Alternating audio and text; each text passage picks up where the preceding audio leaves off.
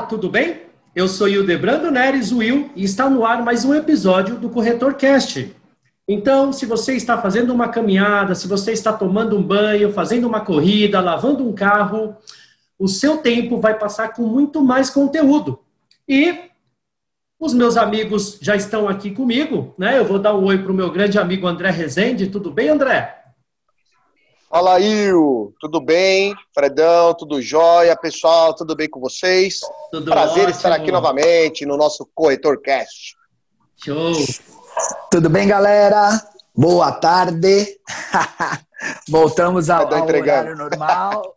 É, cara, então, estamos mantendo a consistência, hein, cara? Isso tá muito legal, né? é. né? Maravilhoso. O Fredão, o Fredão tá na área. Aliás, deixa eu aproveitar, né, gente? Vocês sabem que o Corretor Cast, ele ele tem muita pílula também de conteúdo lá no perfil do SegPlay no Instagram, né? Então, se você der um pulo no perfil do SegPlay, você vai ver um post que nós fizemos há um tempo atrás dos três pedalando. E eu posso confessar que o André, nos últimos 50 quilômetros, ele pôs meio palmo de língua para fora, viu? Mas, ó, calma, com detalhe, né? Tem que falar aí que eu não tava respirando, problema na narina, né? Esqueci ah. meu, meu veneninho lá de pingar, pô. Tem todo um cenário, né? Assim, só tava morrendo. Calma, né? Tem um cenário, né? Tem uma justificativa, não pode ficar assim, barato. Olha, eu, eu confesso que eu tava ligeiramente ressacado que em alguns momentos eu pensei em virar pro lado, cara. Encostar a bike Dá aquela, aquela gorfada. Não, mas o Fredão, o Fredão, o Fredão, a gente tem que pegar o vácuo dele, hein? Fala aí, fala aí. É. Não, eu ia falar. Fred, hein? Eu ia falar isso agora, né? Se ele comentou que estava ressacado e pedalando daquele jeito, cara, eu não quero pedalar com o Fred bom, pelo amor de Deus. Mas, ó, você sabe que, que legal, né? Isso aí, né? Pô, a nossa bike lá, a gente comentou, né? Me trouxe várias memórias boas.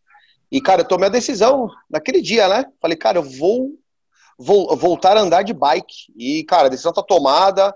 Comprei a bike aí, né? Na verdade, eu mandei arrumar a minha, que tava parada aí há mais de cinco anos, tava toda enferrujada lá, pedi para dar um tapa. E a partir dessa semana aqui, vocês verão um novo André Rezende pedalando, cara, fazendo exercício de uma maneira diferente. Demais, demais. Muito bom. Aliás, aliás, né, o André tocou num ponto legal. Eu gosto de pedalar, não sou, não sou um mini atleta como o Fred Almeida, né? Mas eu gosto, eu gosto eu gosto. Mas o André trouxe um ponto legal. Toda vez que eu preciso de uma ideia relevante, toda vez que eu preciso de um insight novo, eu costumo pegar a bike, colocar um fone de ouvido, ouvir um podcast, e acredito que você esteja fazendo isso agora, e eu tenho muitas ideias quando eu estou ali no meu momento, pedalando sozinho. E o episódio de hoje, ele vem trazer exatamente esse momento de reflexão esse momento de insights, de ideias. Então, esse episódio, a gente vai apelidá-lo, tá? De provocações. Então, qual que é a ideia desse episódio?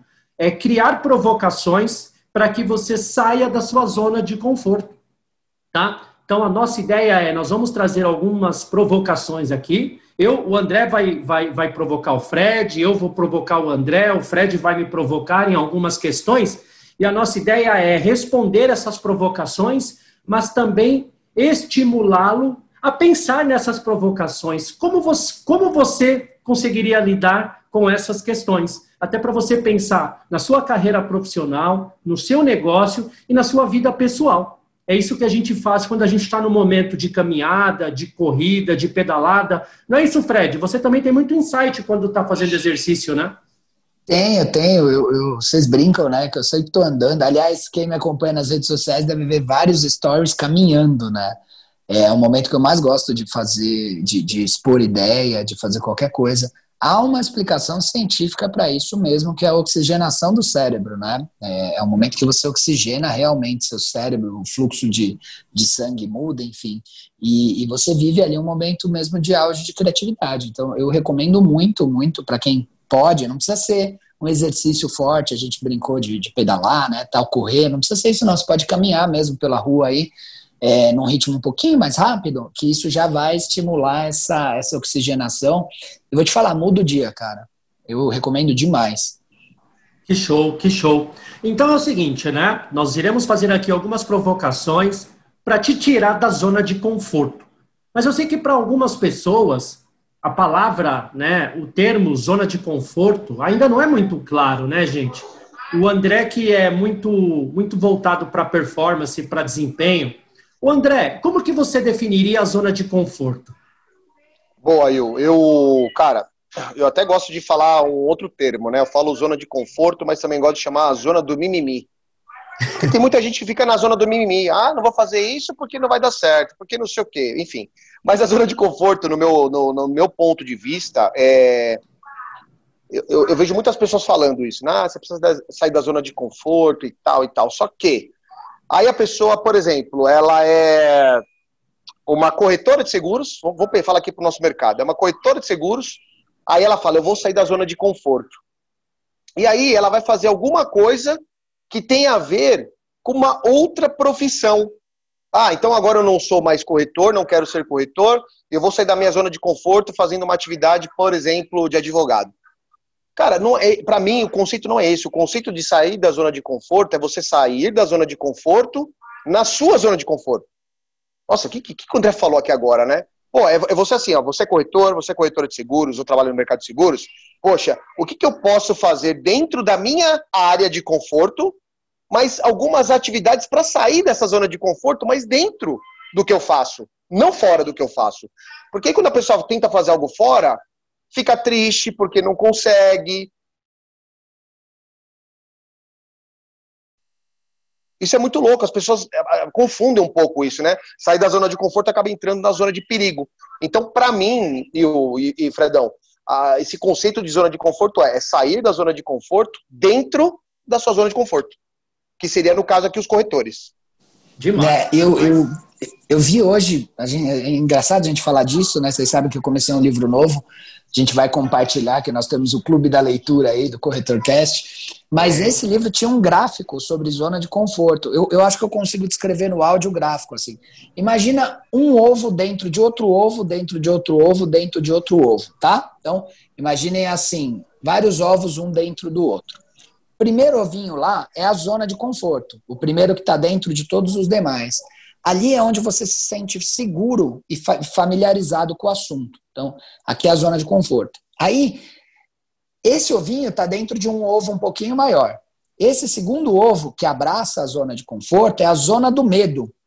Aqui as pessoas acreditam que não pode fazer, tem medo de mudar, se deixa afetar pela opinião alheia.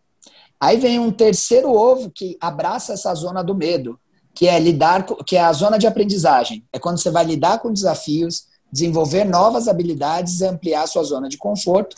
E o último ovo que você precisa quebrar, que é a superação. É quando você começa a ter desejos, é, objetivos, metas, sonhos, você começa a criar as coisas. Então, esse gráfico é muito legal, é fácil de, de achar na, na internet, é só dar um Google aí, gráfico de zona de conforto. Mas é que a zona de conforto, para mim, ela é isso. Você está num núcleo fechado. Então, você quebra essa zona de conforto, você cai na zona do medo. Né? Ali você fica meio, será que eu consigo? Será que eu mudo? Não mudo? Não mudo? Se você conseguir passar dessa zona do medo, você vai para a zona de aprendizagem. Então, você começa a lidar com os problemas reais, você começa a desenvolver habilidades. E se você passar dessa zona de aprendizagem, você cai na superação. E aí você termina esse ciclo. É bem legal, né?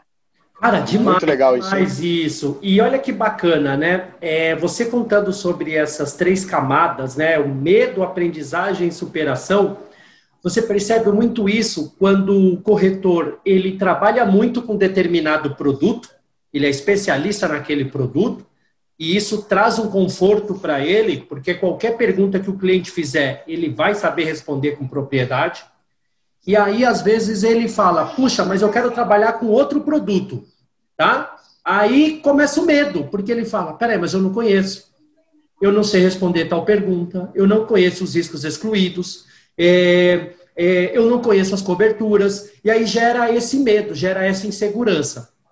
Só que quando você fala: peraí, mas eu vou superar esse medo, como é que eu supero esse medo? Aprendendo, estudando, conhecendo mais aquele produto, não é isso, André? Aí eu vou conhecer mais aquele produto. Aí vem a fase da superação. Só que olha que bacana, né, gente? O Fred está até apontando a câmera aqui para vocês entenderem muito bem essa zona e quem, e quem eh, estiver assistindo esse, esse episódio vai poder visualizar, isso é muito legal. Mas eu falo que para poder você superar essas três fases, né? A primeira ali, zona do conforto, zona do medo, aprendizagem e superação. Para você superar isso, normalmente vem uma provocação. Não é isso, André? Vem uma provocação. Por que, que vem uma provocação? O que é uma provocação? É algo que te desestabiliza. Isso é uma provocação. É te tira daquela estabilidade. O que é uma provocação? Uma provocação, gente, ela pode aparecer de diversas formas. Você percebe que ao longo dos meses a sua receita não é mais a mesma. Você percebe que a sua produtividade não é mais a mesma. Você percebe, por exemplo, que está perdendo clientes. Você percebe que pessoas ao seu redor estão te cobrando mais. Isso, de certa forma, são provocações. Não são, meninos? O que, que vocês acham? Eu, eu acredito que sim. Acredito que sim. É... E a provocação, e você colocou isso muito bem, a provocação realmente ajuda você a quebrar essas camadas, né? Em todas essas camadas você vai ter uma provocação. E sair da zona de conforto provocado é, é muito importante. Você tem que ter é... uma pergunta a responder, né? É isso, cara, é isso. Aí vem muita questão da, da superação, né? Então, quando você é provocado, você é estimulado a agir. Então, toda vez que eu sou provocado, né? Eu vou dar um exemplo aqui prático. Eu posso chegar para o André e falar para o André: André, eu duvido você correr 10 quilômetros. Aí eu estou provocando o André. Aí o André fala: Cara, mas eu nunca corri. Puxa, eu tenho medo, eu posso me lesionar, eu posso me machucar. Mas eu falo: André, você vai correr 500 metros, você vai correr 2 quilômetros, daqui a pouco você está correndo 3, 5, daqui a pouco 10 km para você é moleza. Por quê? Porque a provocação te leva a sair da zona de conforto. E é isso que a gente vai fazer agora: levantar algumas provocações para tirá-los da zona de conforto. Então, vou pedir para o André ler para a gente a primeira provocação do episódio. Vai lá, André, manda bala.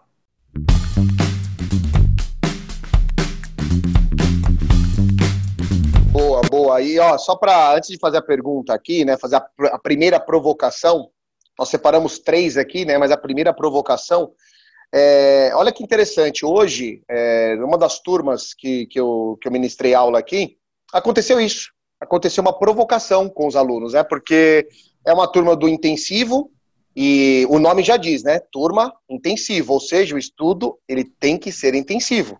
Pau. E aí eles estão preocupados, né, com a prova, porque tem muita coisa, muita teoria e tal. E aí qual foi a minha provocação para eles, né? Eu falei, cara, não tem segredo. É, eu, se tivesse no lugar de vocês, foi exatamente o que eu falei para eles hoje, né? Se tiver algum aluno aqui, depois comenta pra gente aí, porque foi exatamente o que eu falei para eles hoje de manhã. Eu falei, gente, se eu tivesse no lugar de vocês, hoje, o que, que eu faria? Eu pegaria a apostila, eu vou estudar a apostila, a minha provocação para eles. Depois que eu estudei a apostila, eu vou anotar o que eu entendi, e depois que eu anotei o que eu entendi, eu, eu, que eu entendi, eu vou explicar o que eu entendi. Vocês só vão captar a mensagem a partir do momento que vocês explicarem para alguém, que pode ser marido, pode ser esposa, pode ser filho, pode ser um stories no Instagram, pode ser um vídeo que você vai fazer para você olhar depois, independente, que aí você vai tra traçando depois dessa essa zona de conforto que o Fred mostrou pra gente aí, né? A zona lá do medo, depois a aprendizagem. Isso é muito verdade. A provocação ela é importante, né? É, já, já, já diz o Joel, que é um dos meus mentores, né? Homens, aí quando fala homens, homem e mulher, né? Eles ficam fortes quando eles são cobrados. Se você ficar nessa zona de mimimi aí, você vai continuar sendo um corretor, uma corretora mediana. É a mesma coisa, um corretor médio, tá na média ou abaixo da média. Agora, você quer ser um corretor, uma corretora que vai estar acima da média? Você precisa sempre se provocar com algumas questões para sair dessa zona de conforto e ter sucesso. Então, Vamos começar com essas provocações aqui? Bora? vamos, bora. Vamos embora, vamos Então, assim, ó, você que está ouvindo a gente agora, pegue caneta, pegue um papelzinho aí, se não, pegue o um bloquinho de notas e anote essa pergunta. É importante você escrever a pergunta e você responder. E aí depois o, a gente vai dar uma dica aqui, né? Como que a gente quer dividir isso com vocês, né? Para a gente poder ajudar de alguma forma. Olha, a primeira, a primeira provocação. O que você especificamente quer ter para a sua vida daqui a um ano e daqui a cinco anos? Essa provocação é boa, hein? Demais. Pesado, demais. hein? Um ano e cinco anos. E aí? O que, que vocês querem ter para a vida? Quem quer começar aí a brincadeira? Ah, eu começo. Eu, Vai eu, lá, eu. eu. Eu gosto dessa, dessa provocação, eu já me provoco dessa forma há alguns anos. Por quê? Porque eu tenho bem definido, tá? Eu sempre puxo isso para o lado financeiro, eu sempre tenho muito bem definido quanto que eu quero ter de patrimônio daqui um ano, daqui cinco anos, e eu vou além, tá? Daqui 20 anos, daqui 30 anos. Eu defino isso como meta já. Então eu já tenho isso muito bem traçado desde o início do ano. Eu sempre falo o seguinte, tá? Quem conhece minha esposa sabe, pode chegar para Lu e perguntar: Lu, qual que é a meta dele para 2020? Ela vai te falar: o crescimento é de X%. Ela tem isso muito claro. Eu divido isso com a família. Por que, que eu divido isso com a família?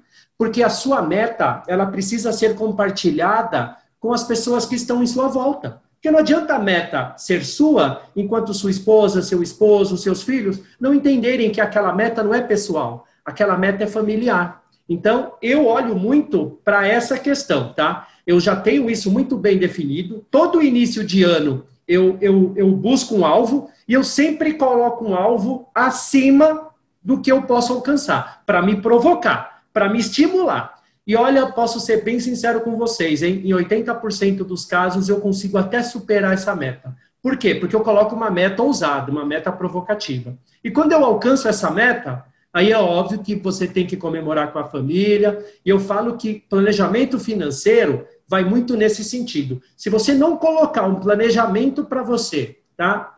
Lá daqui um ano, daqui cinco anos, daqui dez anos, o tempo passa muito rápido e daqui a pouco você não viu esse tempo passar e também não conseguiu criar sua reserva financeira. Muito importante vocês terem isso em mente. E por que, que eu falo que isso é importante? Você define a meta, só que depois você fraciona ela em micrometas. Então, vou dar um exemplo prático. Ah, eu quero, eu quero ter um valor X na minha conta até o final do ano. Por exemplo, vou colocar um valor aqui. Ah, 10 mil reais? Bacana. Então, teoricamente, você teria que fazer a seguinte conta, né? Se eu quero ter 10 mil reais ao final de um ano, eu teria que ter 800 reais, 833 reais por mês guardado. Só que se eu fracionar esse valor em quatro, eu tenho que guardar uma média de 210 reais por semana.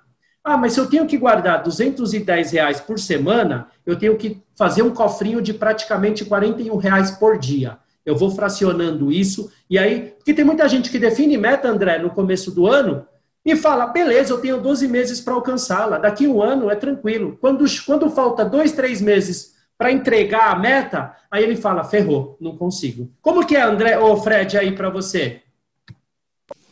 Legal. É, é um ano e cinco, né? É. Isso, ah, um ano e cinco isso, anos, é isso aí. Legal. Vamos focar aqui no profissional, né? Não, não tanto no pessoal. Acho que sim, né? Melhor para a audiência. Ser, pode ser, pode, pode ser, ser né? Pode ser, Ó, pode ser, pode ser. No profissional, aqui para nós, até a gente tem um ano aí para duplicar o nosso faturamento, mas eu preciso explicar.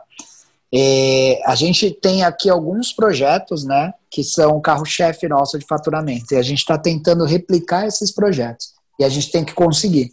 Se eu replicar um desses projetos, a gente duplica o nosso faturamento. Então, essa é uma meta objetiva que a gente tem para esse ano, do ponto de vista profissional. Feito algumas, que era retomar o exercício, que ficou especialmente mais difícil com a pandemia, mas a gente conseguiu. Né? Eu tinha uma meta uh, pessoal também aqui, dar uma mexida nos dentes, arrumar. Eu sempre procrastinei isso, deixei para depois tirei do papel, acho que eu vou conseguir cumprir esse ano. Estudo para ano, né? É, acho que é isso que dá pra, vale mencionar. Cinco anos, é, a gente quer estar tá posicionado como uma das maiores ou mais relevantes corretoras do país. É, é uma meta agressiva, né? Como a gente trabalha bem nichado em transporte, a gente quer ir buscar esse resultado. E aí, se a gente dobrando a carteira nesse ano e seguindo um ritmo aí que seja pelo menos metade disso, acho que a gente consegue. É, mas não estou falando só de carteira. A gente quer estar tá muito estruturado como negócio. Muito estruturado como negócio. A gente não acha que essa corretora vai ser nossa para a vida toda. A gente tem uma programação de trabalhar até uma certa idade, como o Will falou. A gente quer depois é, trabalhar com outras coisas, com muito mais liberdade financeira. Então, para daqui a cinco anos, a gente quer que esse negócio esteja muito bem posicionado. Acho que é isso. Cara, muito bom, né? Você vê que a gente tem essas, essas clarezas, né? Acho que isso é o mais importante. A gente tem clareza do que a gente deseja, né? Eu tenho algumas metas aqui, eu tenho alguns objetivos, na verdade, aí, né? Vou, comentar alguns deles aqui. É, que tem, que tem muita, muita relação com o trabalho, mas acaba meio que misturando, né? No meu caso, mistura bastante. Um exemplo dele é a leitura. Uma, uma meta que eu tenho, para mim é muito claro, no ano, né? Então, no ano, esse ano aqui eu mudei um pouco. Ano passado, por exemplo, ano passado, quando eu, esse podcast está acontecendo em 2020, né? Ano passado, 2019, a minha meta era ler um livro, um livro por mês. Essa era a minha meta, independente da quantidade de páginas. Só que passou o ano, eu percebi que não era uma meta tão inteligente para mim. E aí eu mudei. Então agora eu tenho uma meta por página. Eu tenho uma, uma, meta diária, né? Micrometas, né? Que vocês comentaram aí, o Will falou, o Fredão também comentou disso. Então a gente começa, eu, eu comecei a fazer micrometas, porque para mim faz, faz mais sentido, porque às vezes, cara, que nem tem um livro aqui que eu tô ensaiando para pegar, que é a ferramenta dos titãs. É um livro gigante. Poxa, eu não vou conseguir ler num mês, eu me conheço. Mas se eu me colocar, por exemplo, todos os dias eu preciso ler 20 páginas. Eu preciso ler. Independente do que for, é minha meta diária. Isso me ajuda muito. Então, meta para o ano de leitura é uma coisa que eu faço muito. Eu fiz uma meta financeira também é, para esse ano. E é uma meta que vai me trazer uma realização. É uma meta de uma viagem que eu quero fazer com as minhas filhas e que está dando certo. Já quase praticamente bati a meta aí. Estamos. Essa, tá sendo em setembro, né? Setembro que a gente está gravando esse episódio já a meta está quase batida já para uma viagem que eu quero fazer com, a, com, a, com, as minhas, com, as minhas filhas, né? Quero fazer com a Amanda, com a minha mãe. E, então é uma meta de um ano ali, né? Que eu coloquei focado e tudo certo. Meta para cinco anos, o que, que eu tenho muito em mente? É, tem, tem duas vertentes aqui, né? Uma para corretora, é uma meta também que a gente tem. É, não posso falar ainda, né? Porque é um negócio é mais é, é muito estratégico, mas a gente tem um, a gente quer se posicionar como uma corretora diferenciada. E quando eu falo diferenciada, é, eu não sei se todo mundo acompanha, mas, por exemplo, a, a corretora que eu sou sócio é a Rocha Rocha Corretora, e a Amanda vem se posicionando bastante em rede social, e a gente já deu um primeiro spoiler aí do Seg Lovers, que é uma mistura de segurado com lovers, é de amor que a gente tem. Então a gente vai vai, vai tá trabalhando para um médio, médio, longo prazo aí de cinco anos para se posicionar de uma maneira diferente como corretora de seguros, algo que a gente não viu ainda no mercado. Então, é uma coisa que a gente está fazendo é que é uma meta mais, mais robusta. E quando eu falo da minha área aqui de treinamento, é onde está minha paixão, mentoria, cursos, é uma meta que eu tenho em cinco anos aí é já talvez não ter a, ter a, a independência, a liberdade, cada um chama como for, financeira. Sabe, quando a gente já começa a ter um, uma, uma remuneração, e aí estou falando de dinheiro, né? Não tem tabu, estou falando de dinheiro, é já começar a ter uma, uma, uma, renda através dos treinamentos, dos cursos, que me deixe tranquilo no sentido assim, agora, de fato, eu posso, eu costumo até brincar, né? Eu posso escolher a hora que eu vou acordar amanhã. Sabe? Hoje ainda é eu tenho verdade. que falar, caraca, amanhã, eu preciso trabalhar amanhã 8 horas, 7 horas. É. Quando eu chegar é no momento que eu assim, cara, amanhã eu posso acordar meio-dia, velho. Tá, eu não vou conseguir fazer isso, né? Que eu já estou habituado a acordar cedo. Mas é um exemplo, né? Pô, amanhã eu posso acordar 11 horas, posso acordar 10 horas. Quando eu chegar nesse momento, e, e isso está nessa linha do tempo de 5 anos, é, uma, é um objetivo que, que eu particularmente tenho do, do, do marketing digital para os cursos, treinamentos e palestras aí que eu, que eu venho fazendo. Show, show, muito bom. Aliás, agora, você ouvinte, Onde você quer estar daqui um ano e daqui cinco anos? Então, se você estiver pedalando, se você estiver correndo, se você estiver lavando uma louça, tomando um banho, enfim, pare agora e reflita. Anote isso. Documente essa meta, tá? Escreva essa meta. Por quê? Porque aquilo que você documenta, aquilo que você registra, você tem como se cobrar.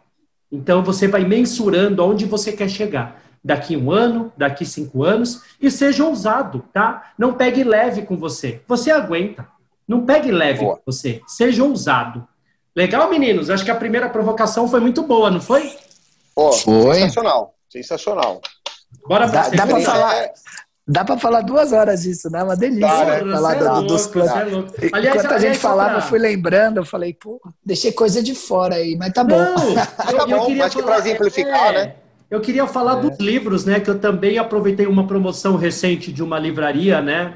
é, e comprei uma pancada de livros. Estou com seis livros em casa para ler, André. E é uma meta Olha. pessoal, tá lá, tá lá. É. Caramba! Legal. Justo. E a gente pode falar, né? São livros muito bons. Geração Sim. de Dor 1, 2 e 3, Napoleão Hill, Mais Esperto que o Diabo, uh, A Lei do Triunfo. A gente gosta muito dessa leitura que nos engaja, né, que nos motiva. Então a gente vai um dia gravar um podcast, gente, só para falar sobre o Clube do Livro, né, meninos? Boa. Do livro. E o que, que dá para aplicar no mercado, né? Acho que isso que é legal, né? Opa, demais, demais. A próxima, André, vamos lá, tô animado. Boa.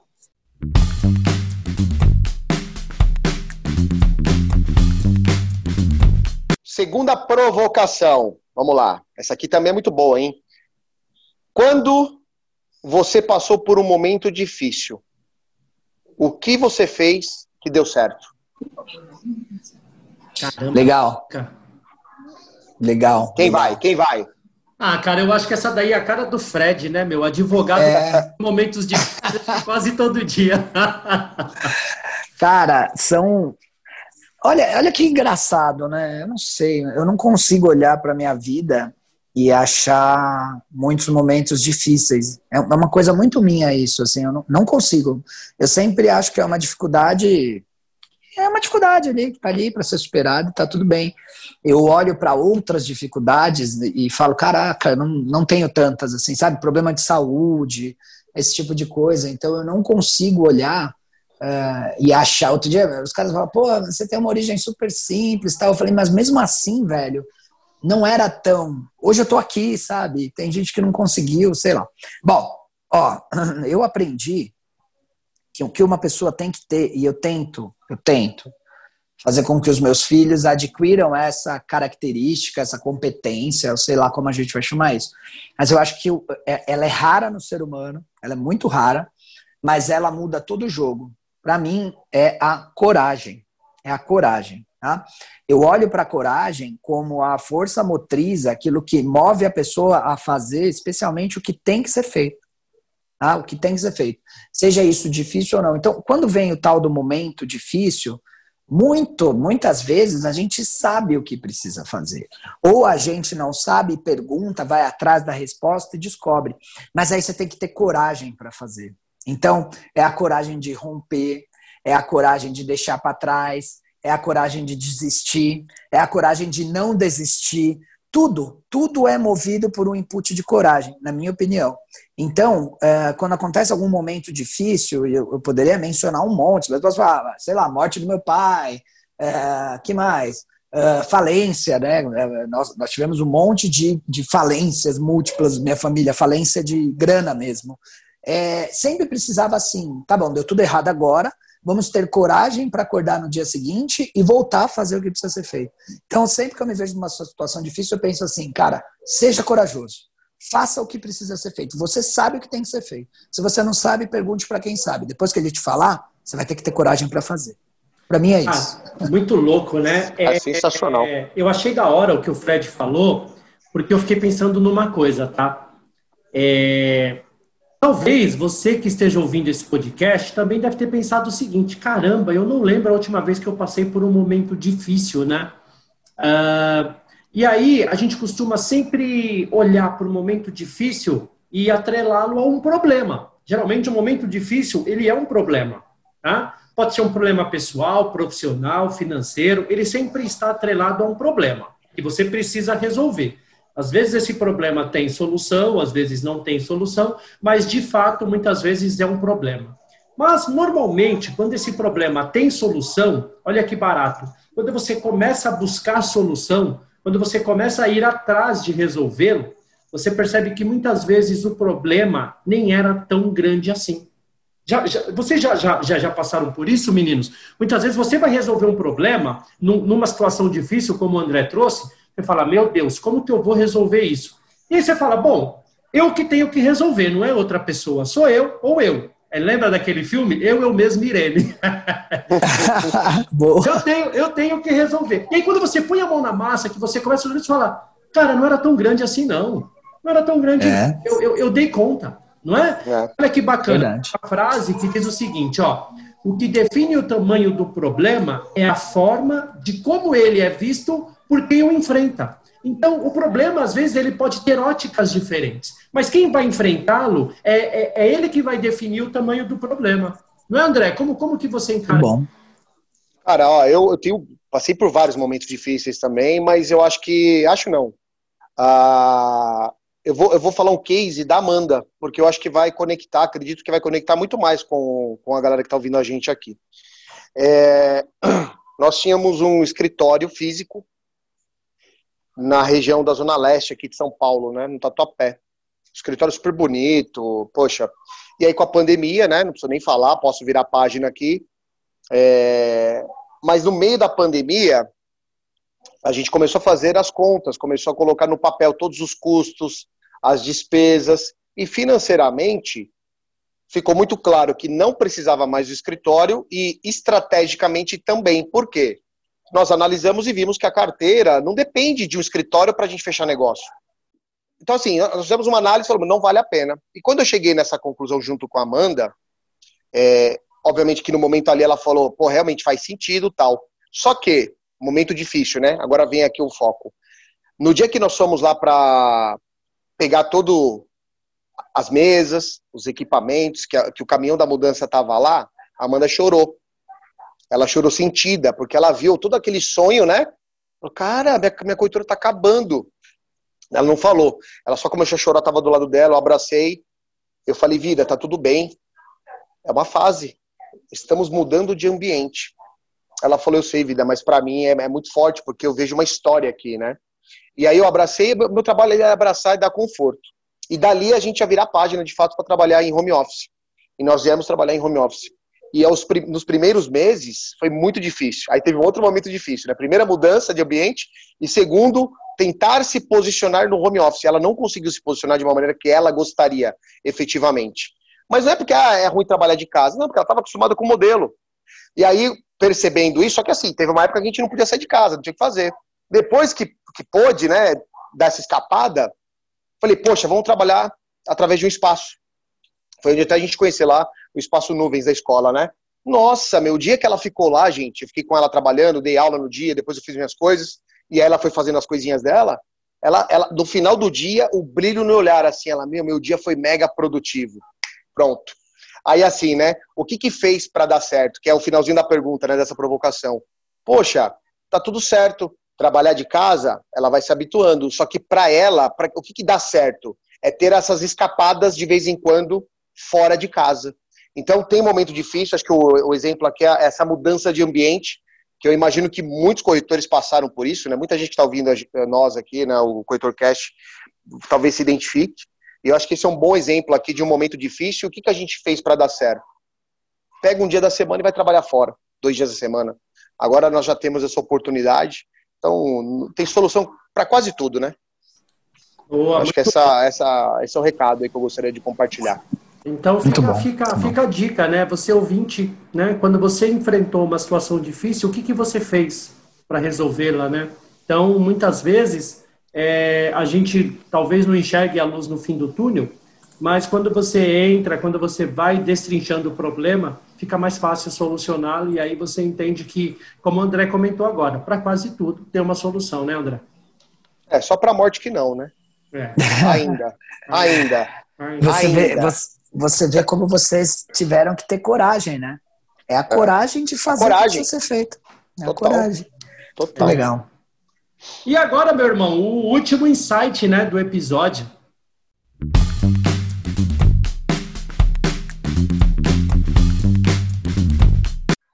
Vamos para o grande finale, né? A pergunta número 3. Essa aqui é. Essa aqui é embaçada, hein? Vamos ver. Vai doer. Vai... Muita gente vai. vai... Mas vamos lá. organização, organização financeira é essencial para o sucesso de qualquer empreendimento, principalmente para uma corretora de seguros. Qual é a sua rotina na organização das finanças pessoais e da empresa? Será que tem diferença nisso aí, galera? Caramba, sensacional, né? Muito boa. Muito boa, velho. E, e... É sua, né, Io? Agora eu posso começar, né? Casa. Eu acho que eu posso começar, né? Então, oh. eu gosto muito dessa, desse tipo de provocação, porque o corretor de seguros, muitas vezes aquele corretor que larga o corporativo e vai para o empreendedorismo, ele sofre muito no lado financeiro, não só no lado financeiro, sofre no psicológico, sofre no emocional, mas eu falo que o lado financeiro é um dos mais afetados, porque é muito difícil, né? Você trocar ali um salário fixo por uma remuneração variável, uma remuneração que fica única e exclusivamente dependente da sua produção. Então, os corretores sofrem muito quando você vê essa transição. Por quê? Porque a nossa renda é muito variável, ainda mais no começo, que você ainda está formando carteira. Muitas vezes você uh, pega ali um, uma venda bacana, consegue uma comissão legal, mas você sabe que no próximo mês você não pode contar com aquilo.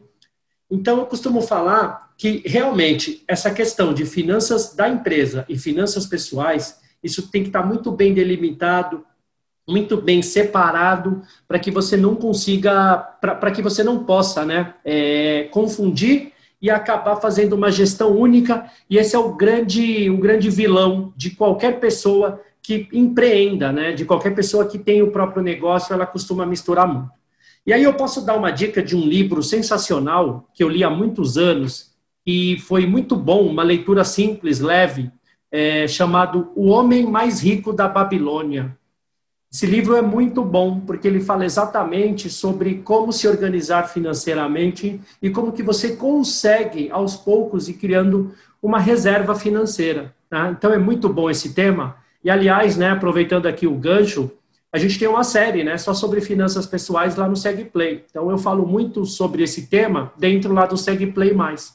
Mas como que vocês lidam com isso, Fred? Como que é a, a, essa questão para vocês aí, separar tá. cultura e vida pessoal? É, é difícil. como, como que é a pergunta, André? Desculpa. Fazer de novo aqui, ó. Aqui, primeiro, a gente fala que a organização financeira é essencial né, para o empreendedor. Né? E aí uhum. a pergunta é: qual é a sua rotina na organização das finanças pessoais e da empresa? Qual é a rotina, né? Tem, eh, primeiro, o Yoshi que falou, falou, falou aqui, né? Tem, tem, que ter uma delimitação. Mas aí, como que é essa ah. rotina, né? No pessoal e na empresa? Eu acho que aqui uhum. é um desafio enorme para muitos, né? Para mim, ainda é um desafio muito grande, viu? Depois eu vou até falar um é. pouquinho, mas é um desafio enorme. É, a gente ainda, ainda tem resquícios de, de mescla de pessoal com um profissional é, por desleixo, né? A gente sabe tal o que precisa fazer, mas de vez em quando a gente ainda passa ali o débito da corretora numa padaria, né? Vamos por assim. Então, ainda tem uns desleixinhos. A gente não faz nada grandioso nesse tipo de desleixo, mas se a gente fosse ser 100% rigoroso mesmo, isso não podia acontecer.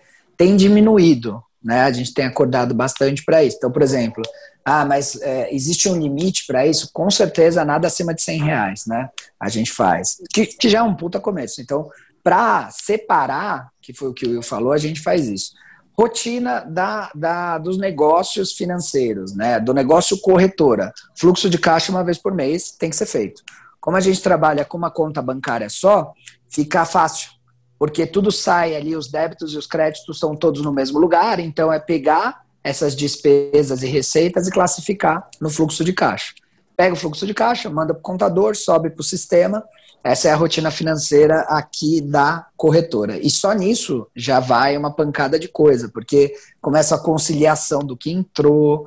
Né? É, esse fluxo de caixa permite que a gente responda uma série de perguntas. Então, uh, se, a nossa, se, se o nosso negócio é rentável ou não, quanto de dinheiro gira nesse negócio Cara, eu sugiro que as pessoas façam esse, esse, esse exercício com o supermercado, né? Então a gente percebeu que a gente estava gastando muito com o supermercado. A gente estabeleceu um budget de X reais, botou uma planilha, acho que eu já falei disso, na porta da geladeira.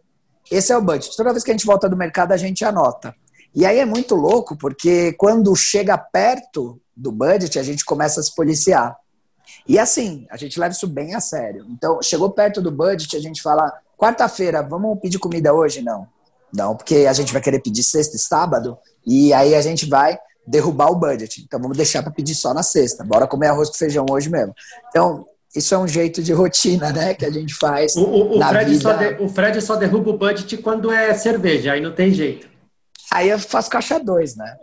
Aqueles trampos que. tem os caixa dois, né? Tem os bicos aí que a gente arruma só para tomar.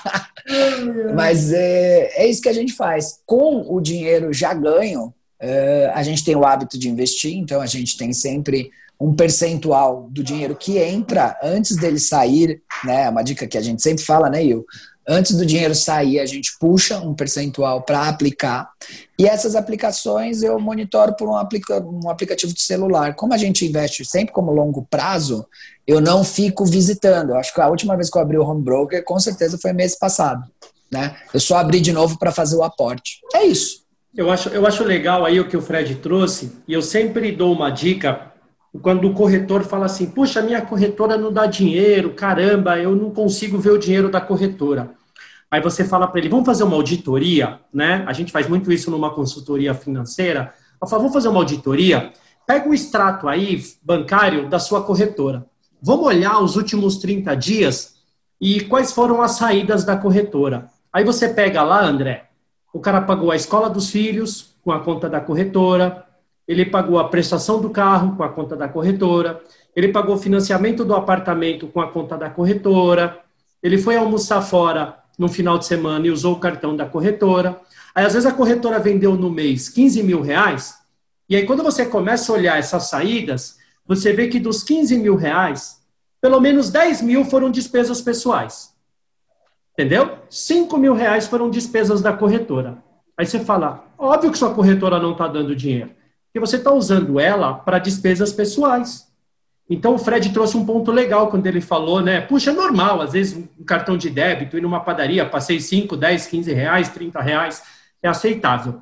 Mas eu dou uma dica para o corretor que está começando, para ele fazer o seguinte: você vai sempre começar com um percentual baixo para que você comece aos poucos. Então você vai fazer o seguinte: esse livro que eu comentei, O Homem Mais Rico da Babilônia, ele ensina isso você vai começar retirando 10% para o seu salário pessoal. Então vamos lá. Acabou de cair uma comissão na conta da corretora. Caiu uma comissão de mil reais. Eu vou tirar 10%, ou seja, 100 reais, e esse é o meu salário, transfiro para minha conta pessoa física, esse é o meu pagamento. Essa é a minha comissão. A corretora teve um valor X, eu ganhei de comissão 10%. E aí, quando eu for tomar uma cerveja, quando eu for no McDonald's, quando eu for gastar comigo, eu tenho que usar daqueles 10%. Por quê? Porque aí eu vou me policiar. Olha, eu tirei, eu, então voltando para o exemplo, tá? De mil reais, eu tirei 10%, eu tenho 100 reais para gastar comigo. É o que eu tenho, 100 reais. Os outros 90% ficam na corretora para pagar as despesas, para reinvestir no próprio negócio, para começar a criar uma reserva de emergência da própria corretora e aí, desses 10% que você está retirando, você vai falar: eu tenho que sobreviver com isso, eu tenho que fazer ainda o meu investimento como pessoa física, e no começo vai doer, porque você vai falar: como é que eu vou sobreviver só com 10%? Mas você vai fazendo o esforço, você vai se provocando, essa é a ideia do nosso episódio, né?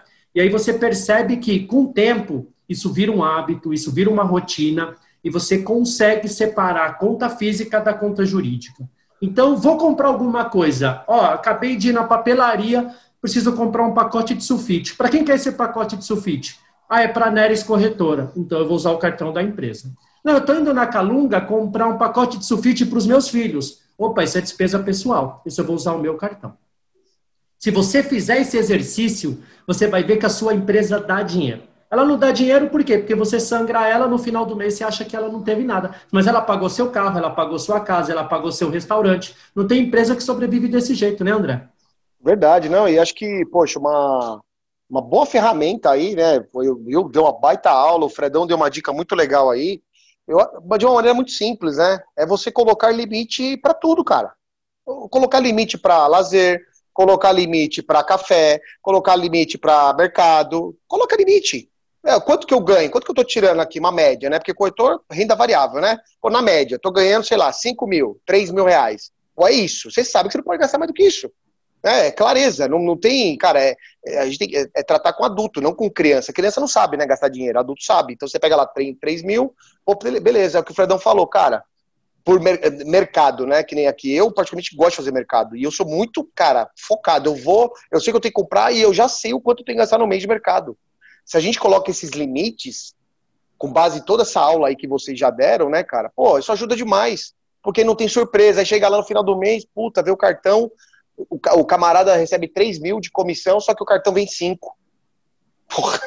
Complica, né? Complica. Não, mas aí, aí fala, nossa, não sei onde eu gastei. É porque não tem limite, né? Faz uma, é. uma planilha mesmo, né? Coloca é. limite para tudo. E, eu acho que isso ajuda. E, é simples, né?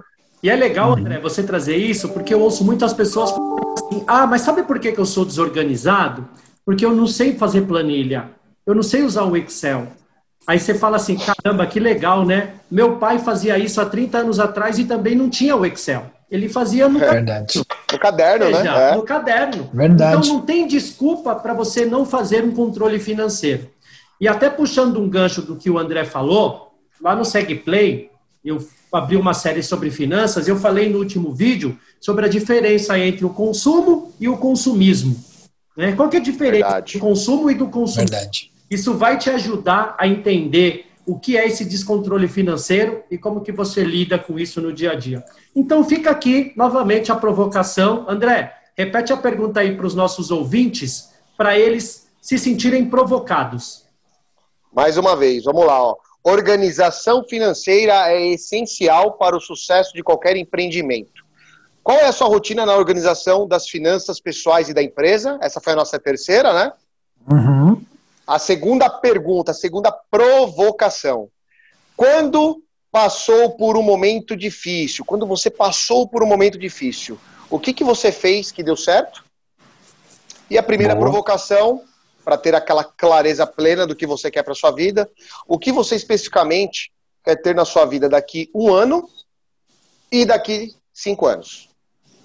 Demais, demais. Então, se sinta provocado, é uma provocação saudável, tá? É, a gente costuma falar que eu não preciso ser melhor do que o André, eu não preciso ser melhor do que o Fred, eu preciso ser melhor do que eu era ontem. Isso é se sentir provocado, é você melhorar e andar um passo a, a cada dia, né? Você olhar para o ano anterior e falar: hoje eu sou um cara melhor do que eu fui no ano anterior, no ano retrasado e assim sucessivamente. Galera, o CorretorCast vai ficando por aqui. A gente deseja sucesso para vocês. Comentem nas nossas redes sociais como que vocês se sentiram provocados e, se possível, responda como que vocês lidam com essas três provocações. Legal? Nós gostamos muito desse formato. Com certeza traremos mais provocações nos próximos episódios e fiquem à vontade também para nos provocarem. É assim que funciona. A gente gosta de se sentir provocado. É isso que nos estimula, é isso que nos desafia. Não é isso, meninos? É isso, isso aí. aí Inclusive, você que está ouvindo agora e, e anotou as perguntas aí, vai fazer um exercício para para responder e principalmente colocar em prática, né? Eu vi uma coisa, eu estou participando de um desafio que está acontecendo de manhã e eu vi uma frase muito forte, né? Que é assim: é, você não é o que você pensa, você é o que você faz, né? Porque o que fica no campo do pensamento fica lá. E aí a, a realidade acontece quando a gente faz. Então a gente gostaria muito que vocês colocassem em prática. E aí, se puderem, vai no, na postagem que a gente vai fazer sobre esse, sobre esse episódio. Pode ser no Instagram do Will, do Fred, no meu, ou a gente vai colocar também lá no SegPlay. Onde vocês olharem a postagem desse episódio, coloca nos comentários lá fui provocado e vou fazer. Coloca alguma coisa lá só para a gente saber que você ouviu o episódio, que você está com a gente aqui, porque isso é muito importante, até para a gente ver se é relevante o assunto aqui, né, meninos? Porque a gente está colocando coisas Sim. novas, sempre né, trazendo algo diferente, mas que no, no, final do dia a gente quer que faça sentido para vocês aí que estão ouvindo a gente, né? Galera, a gente vai ficando por aqui. Um grande abraço para vocês e até o próximo episódio. Valeu, galera! Valeu! Um abraço! Valeu! valeu. valeu.